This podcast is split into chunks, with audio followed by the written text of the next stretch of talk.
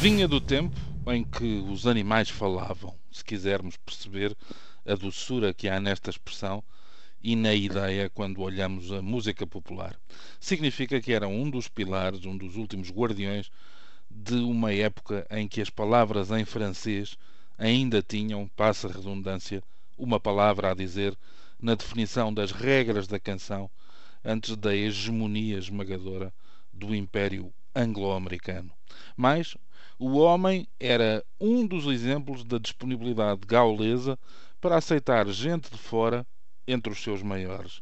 Basta lembrar que Henri Salvador veio da Guiana, Jacques Brel e Adamo eram belgas, Serge Reggiani e Yves Montand nasceram em Itália, Charles Aznavour pertence a uma família da Arménia, Dalida nasceu no Egito. Tal e qual como o homem que aqui nos traz, filho de gregos judeus, mais um dos talentos descobertos por Edith Piaf, admirador incondicional de Georges Brassens, ao ponto de lhe ter pedido emprestado para sempre o nome próprio, a que juntou depois uma adaptação do apelido. Símbolo do maio de 68, vagabundo incorrigível das canções.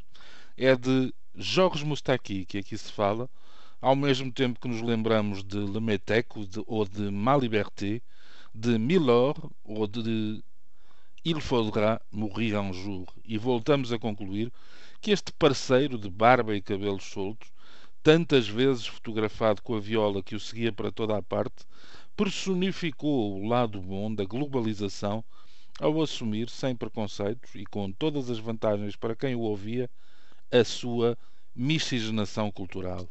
Gravou em pelo menos meia dúzia de idiomas francês, italiano, castelhano, português, grego e árabe e teve a oportunidade de completar os 50 anos de carreira até que uma insuficiência respiratória ditou o irreversível e amargo adeus aos palcos e aos estúdios.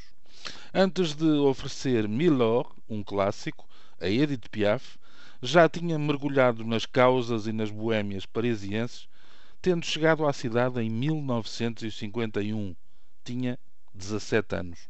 Acabaria por ser cantado por muitos dos grandes, de Salvador a Herbert Pagani, sem esquecer Barbara Montand, Reggiani, François Hardy ou a eterna Juliette Greco. A mesma que, sobre a sua morte, deixou justas sentenças, Jorge possuía uma doçura infinita e imenso talento. Era, como todos os poetas, alguém diferente porque acaba sempre por ser essa diferença que conduz ao talento.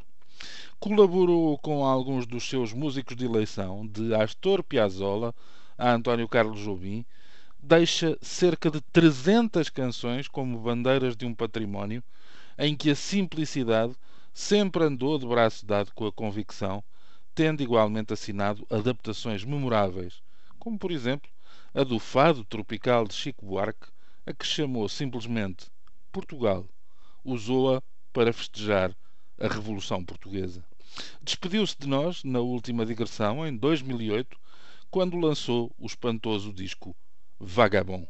Com ele, morto aos 79 anos, desaparece provavelmente o último de um grupo, mais do que de uma geração, de geniais autores, daqueles que usamos como faróis de nevoeiro nos dias cinzentos como os de agora. Dele disse Léo Ferré, Jorge sussurra onde eu grito. Mas é a mesma coisa. Ferré sabia o que dizia. Depois de Avec le temps, não há canção maior sobre a erosão e o desgaste do amor do que La femme qui est dans mon lit n'a plus vingt ans depuis longtemps. É de Jorge Moustaki, um daqueles que parte, mas fica para sempre. Bom dia, bom fim de semana.